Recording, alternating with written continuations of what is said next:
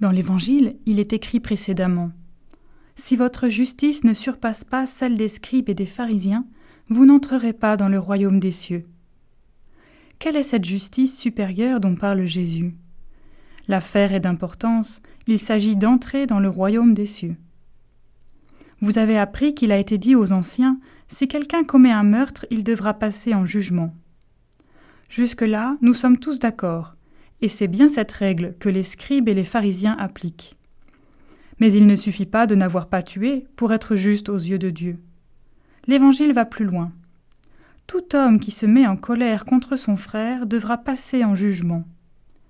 Un jugement pour deux actes, le meurtre et la colère, qui aux yeux de tout le monde n'ont pas la même gravité. Comment comprendre une même rétribution pour des actes différents?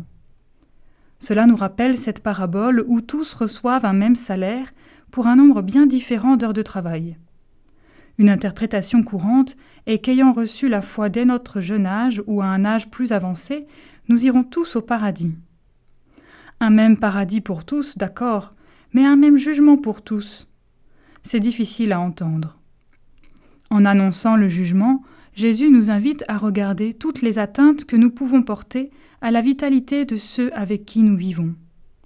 Cela concerne à la fois les atteintes physiques et morales.